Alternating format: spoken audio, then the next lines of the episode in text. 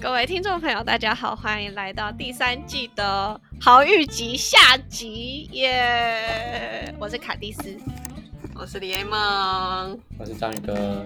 没错，我们这个礼拜要接续上个礼拜有介绍的来宾豪玉，然后继续的访问他关于他的职场的一些大小事情。好，那就废话不多说，我们就直接接续上个礼拜的话题吧。好，那我们进入到第三题哦。请问你平常的一天大概是怎么过的？哦，哦，你是不是就是一般的上班族？呃，我先讲，以如果是近期的比较研发的生活好了，其实就是大部分的人就研发就是你有一个。工单就是说，你这个月要给哪些客户怎样的新产品做测试？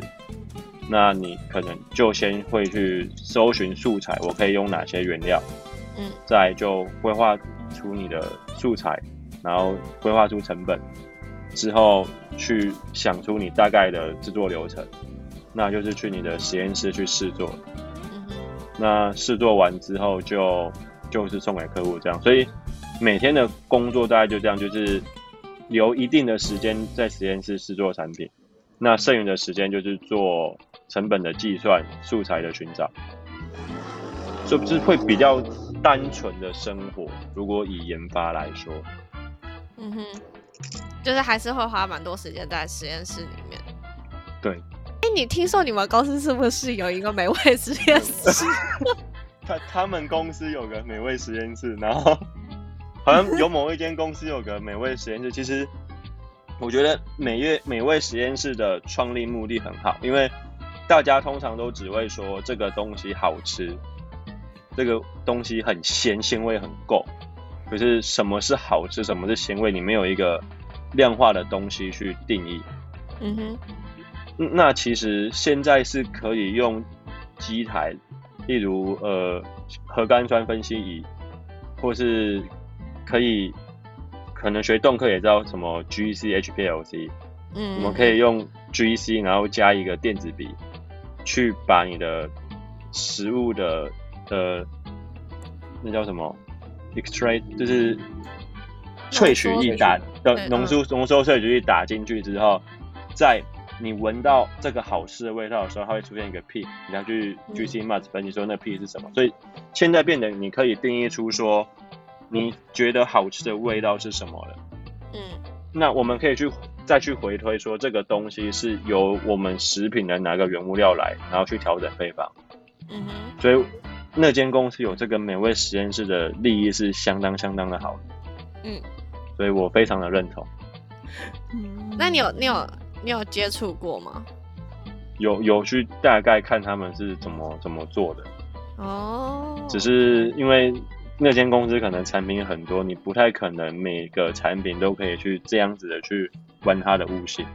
嗯，最后就会比较像是有那个实验室在，可是但是就是有挑，就是做一些可能其他更重要的事情之类的。了解。啊啊，可以问一下，其他更重要的事情是像是什么事情？农药、农药残留检验之类的，因为都是类似的机台在做的。那个为什么不直接送检就好？还怕花钱哦？对，为什么不送检？为什么？就是我每次去美味实验室，因为它有四个位置，它很酷，它就是一个厨房，然后厨房就有一个隔板。然后隔板的另外一边就是四个位置，然后就是独立的那种，像 K 书中心一样，就是一个位置会有一个隔板这样。然后那种受试者就可以进去，然后去吃，对对对对对对，试吃东西。哎，姐姐，那个美味实验室里面在干嘛？可以剪进去这样子。你你这一集应该会很累。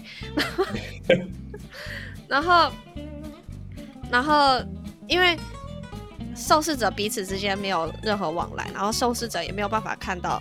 就是厨房里面发生什么事情，所以其实它的设计是很，我觉得是还蛮完整的，然后的确有想尽办法去排除掉任何的影响因素，这样子。对，然后厨房的另外一边，呃，应该说厨房的对面，隔一个走道对面就立刻马上就是实验室了，所以它真的是可以马上的分析，就是很近了。对，只是对，其实那那个实验室的设计完全符合国际规范，很很正确的设计。对，但是我每次去都没有人，然后都没有使用，然后都是黑的。对，哎、对，然后我还会。进去那边。我分享一个，就是我们公司很多很多新产品要上市前会试吃，嗯但正常来说试吃的应该要跟刚刚讲的一样，我们可以去每位实验室请不同的受试者去做一个正确的风味的评估。但其实我们公司的风味评估比较像是我做出这个东西，就就给主管吃，然后主管觉得味道 OK 就上了，主管觉得有点咸，我们就多加点盐巴；主管觉得有点味道不够，就来就来调味，然后就上市了。那我就想啊，我们不是有美味实验室吗？那为什么不用一个科学的量化方法说，哦，这支产品修改前盐度大概多少，甜度多少，然后哪个风味大概比例几 percent？那修改之后这样几 percent，我们有这个完整的 database 在之后，我们以后很好做产品评估。而且你很好去修改那个产品。对对，你有一个标准，在说我可能加多少量，我可以提高多少的盐度，提高多少的糖度。可是现在比如像是说，哎，我觉得这个东西有点咸，你再试试看；这个东西太太甜了，你再试试看。然后就就变就变成这样，就是会以某些人的口味为主而去研发产品。可是我我后来跟其实跟我同学聊，其实台湾蛮多食品公司，就算是大公司，几乎都是这样子的方法在开发产品的口味。嗯，所以有点像，如果那个公司的主管是个美食评论家，那家公司的产品就很好吃。就就就就真的很很可惜，就是你有很多科学化的方法，甚至于你的设备都有了，但是你没有去做，真的很可惜。对那这个又要回归到另外一个点，就是啊，这个成本一定会比较高。对啊运输时间比较多嘛，然后你可能就要花比较多的时间去量化它，所以你就会比较晚才上市啊。按、我早一点上市，我就早一点先开始赚钱啊，是不是？对啊，就真的很可惜。但是很多时候是东西上市了之后，然后卖的不好，然后就在那边啊为什么卖的不好，然后到最后就是啊因为包装很丑了，所以去改一下包装设计吧，这样。我们那个我讲到前这里来啊，在在讲他的一天在干嘛啦，然后他在实验室哦里面呢、对啊。好，所以讲那么多，浓缩成他就在实验室里面。一整天在实验室里面就是为了要吃东西。这样听起来，其实你们你在实验室里面就是在煮饭吗？是这样吗？呃，对啊，就哎、在其实我我我在那边当研发半年，胖了四五公斤有哎、哦，哇哦，没关系啊先先胖，你去印尼就会瘦了。希望希望是这样。对，那你跟亲朋好友在解释你的职业的时候，最常遇到什么误解或是误会？哦，有有哎、就是说、哦、我是食品科学系的，我在食品公司，那你一定很会做菜，你一定是个厨师，你的厨艺一定很好。然后然后我就会说，哦，抱歉，我连刀子都不太会用，我我我的极限只有煮泡面啊。那你这样子，你怎么煮东西吃？你怎么研发产品？我说哦，抱歉，我我大学都是念化学哦，难怪一堆化某化工食品啦，那都是你们不会做菜，啊去学化学做化工食品的啦，嗯，就大概大概就是这样子。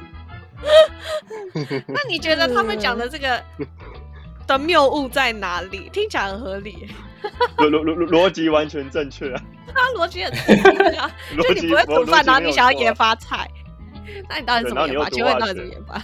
对，然后你又读化学，然后你要知道各种生科的东西。其实正常的食品公司不是调理食品的，你你不用会做菜，你就是要懂你的素材怎么运用，知道你，例如饮料公司，你只要知道你的茶的味道，机器判定出来，怎么样去混合茶的比例，加哪些物质添加物，我可以让我的茶不会混浊，所以这需要化学的知识，不用会做菜。嗯，其实它还是蛮量化的，对不对？它还是有对对对对对在。可是像调理食品公司的话，可能化学的知识运用就是我要透过哪些天然的添加物，可以把味道更凸显出来，或是作为抑菌剂，我就可以延长我的保存期限。甚至于我要怎么样让我的炸的东西粉体是粘着，完全粘着在我的肉上的，那是不会分离。这其实都是科学的应用。嗯哼，厨师是做不不一定，很多厨师一定做得出来，只是可能在工厂里面不一定做得出来。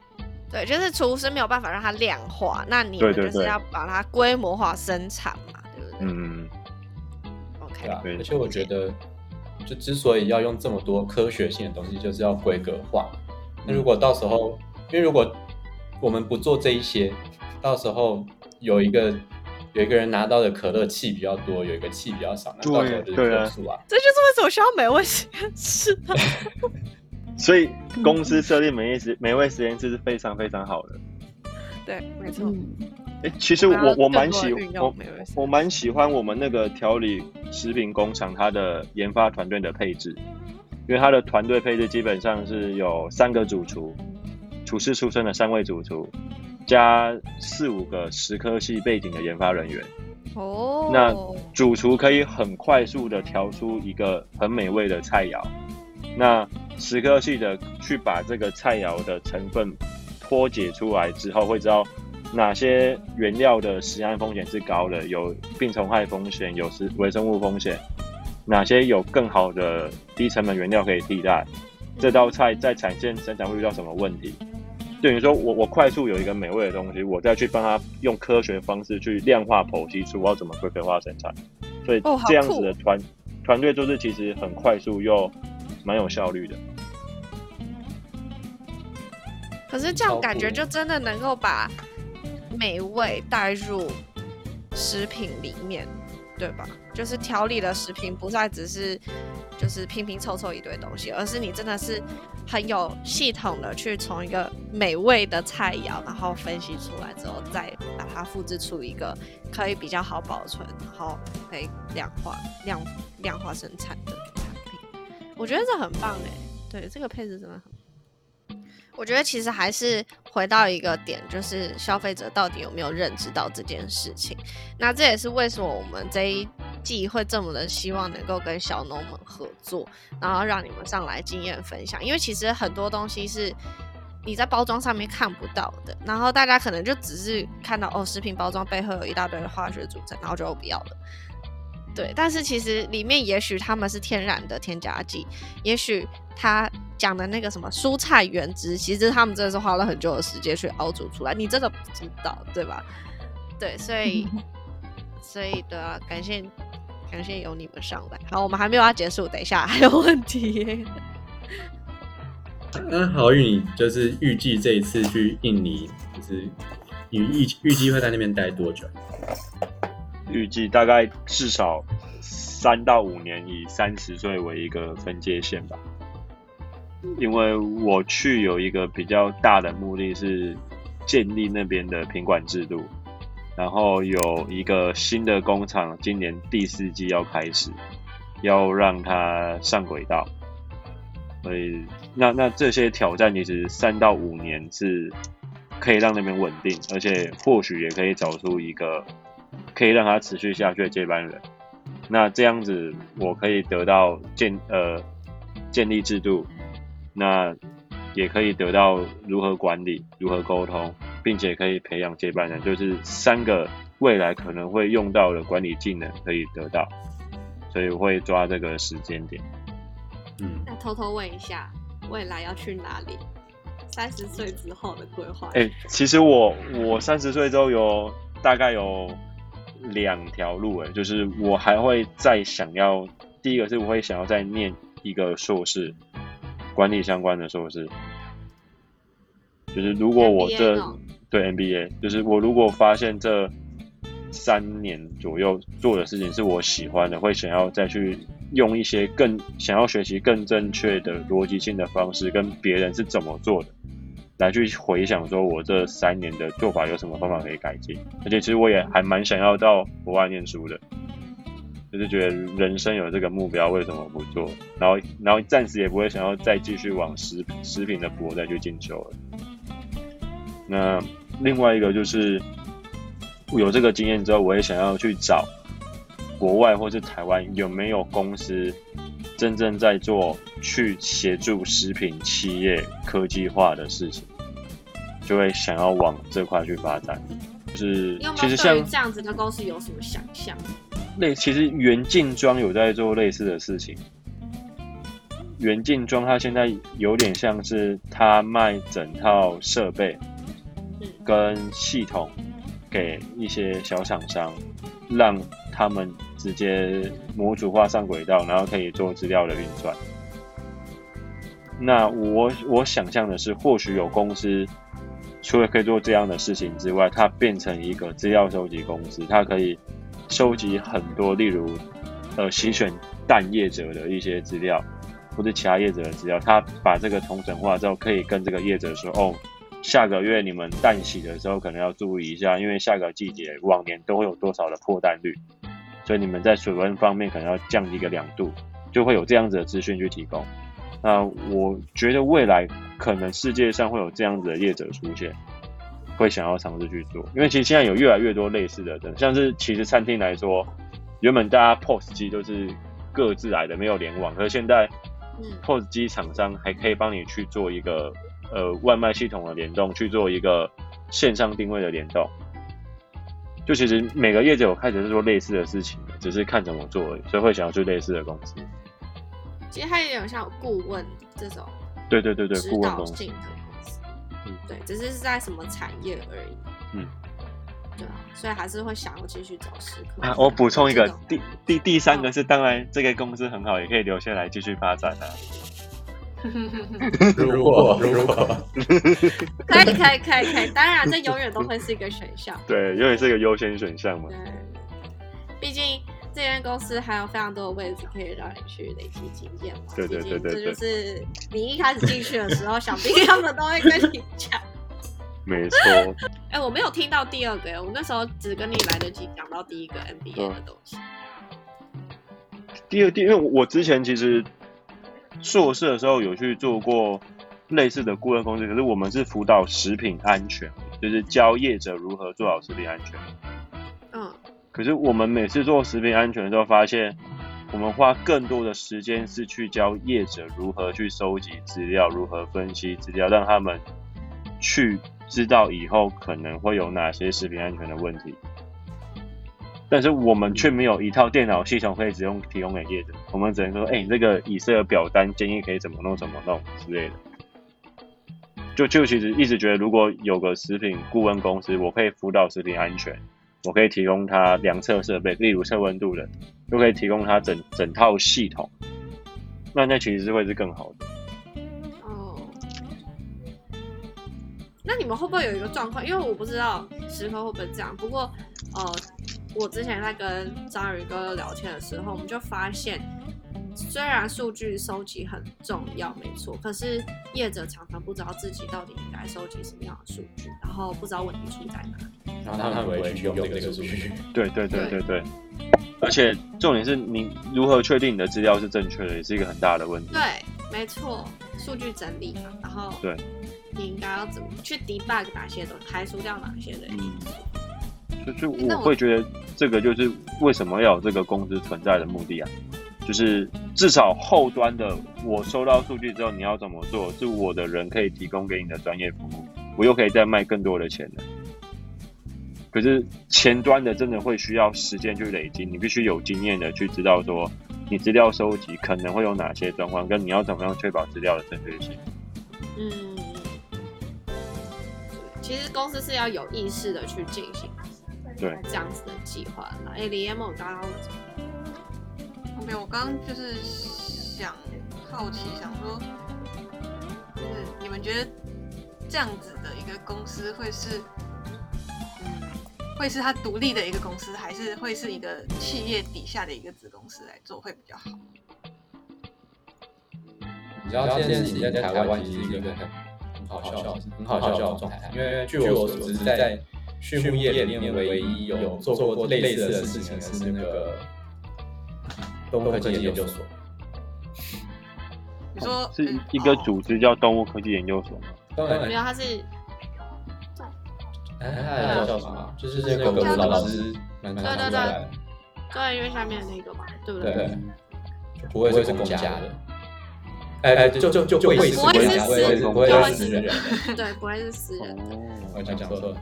但是我觉得，虽然说动物科技研究所有尝试在做这件事情，但有另外一个企业，它也是很厉害，就是 就是统，它有它自己的资讯公司。统一有自己的统一资讯，嗯，对，那它而且它就是可以很，因为它它又是供应者，然后它又有 CBS，然后它又有通路，然后它又在做资讯，它有在做物流，所以它自己内部就是一个很大的集团，然后所有的资讯都。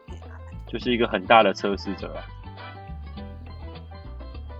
像我我我有一个那个朋友，原本是在那个他他是做 SAP 的顾问，然后他后来转到统一资讯去辅导其他公司做 SAP，所以其实统一资讯已经从原本一个做自己集团的资讯，现在也把这套系统带给别人了，嗯所以他就是一个子公司发展还蛮成功的案例，我觉得。嗯嗯。哦，嗯，对吧食？品但是还是很看管理阶层他们到底是怎么样去计划公司的发展跟走向。对，因为盈利，盈利就只是你不能把盈利当做最终目的。对，盈利永远都只是一个 byproduct。如果你如果一间公司它一心只想着获利的话，那其实就会牺牲掉 CSR，然后会牺牲掉人们的健康，也有可能会牺牲掉美味。嗯你这个概念可以 email 给各大食品公司的老板。完全被 fire 了。可以匿名啊。你好，我是看地址。我要 我要科科牧场的信箱去寄出这样。你去 Google 搜科科牧场，应该跑不出我。我来搜，我们现在就来搜，搜。我们搜不准啊，要别人搜。这第一个跑出的广告是鲜乳坊，还有一个是鲜乳坊记的啊，跟我们哦谢谢。台大农场本场平田牧场，鲜乳坊好像是兽医起家的，是啊，他不是台大兽医系的吗？不是。对啊没记错的话，他不是，因为他是不是台大的？，我觉得是台大的吧。我看一下，反正他就是一个兽医起家的。因为我之前有参加一个创业竞赛，就是好像就是辅导他们成长的一个组织，他们有演讲过的样子。嗯，是辅导鲜乳坊起家的那间公司来对对对还是先哦？鲜乳坊训练公司演讲，就是时代基金会，他们他们鲜乳坊鲜乳坊是从那边出来的。他是中心兽医啊，哦，怎么怎么都一个平科一个台大都没有人讲对。台大兽医真的不会有人去走大动物，中心兽医就真的很合理。对，啊台大兽医都是希望自己开业，或者是去干一些稀奇古怪的小事情。我们嗯，从就是讲一个小小妙、很奇妙的事情，在台大，就是台大动科跟台大兽医原本是同一个科系。好，就是本来这两个科系是一起，然后后来呢，在上一个世纪我们分家了，然后分家之后呢，就越走越远，然后就开始渐渐成为死对。然后呢，你在上兽医的课就可以听到兽医系的老师在骂动科的畜舍很脏，然后呢不符合人人道关怀，然后不符合动物福祉。然后上台大呃豆科的课，你就可以听到豆科的老师在骂兽医系，就说这些人都只管小动物啊，然后都 都不在乎那些野生动物啊，然后对于经济动物都不敢碰啊什么的。对，所以两边的合作其实没有到非常愉快了，但是就很有趣。对，因为各自有各自的立场，但是各自的立场都是还蛮值得去讨论的。嗯，然后每次别人就问我说：“所以你是兽医系的嘛？”然后我就翻一个很大的白，我才不要当兽医系的。哇，很讨厌兽医，这也是动动科系的世人大众对于动科系的迷思之一。对，最大的迷思。因为讲到，其实只要讲到动物，大家都会想兽医，没有人知道动科系。真的。你要讲畜牧业，他们才知道是什么。没有讲畜牧业，他们不知道。台大现在兽医把关是动物把关。现在是房检讲畜牧又不知道吗？我讲他们都会啦，对啊，讲畜牧还是会知道，只是他们就只会直直接从兽医跳到养猪，不会有中间这么多的东西。就是哦，所以你之后要去养鸡吗？然后我就说，你知道我有同学在照顾团团跟圆圆，你们可以做这个。啊，不然是谁要做？超气！干嘛？干嘛气？又气！这么气！你和尚啊！没有敲到我的水壶啦！你们听到？再敲一次，大声的敲到！跨年啊！好啦，谢谢好玉今天的分享，我们真的学到了很多时刻。相信我们的听众朋友们已经听腻了我们过去六个月在那边一直啦啦啦讲猪鸡牛羊马，然后今天终于换了一个新的世界，希望大家收获也是跟我们一样。觉得有一种豁然开朗的感觉。那下次遇到食科所的人呢，请不要再问他说你是不是很会煮饭了。也许他很会煮饭，但是这不是重点，好吗？因为他还有更深的一层技术跟专业在。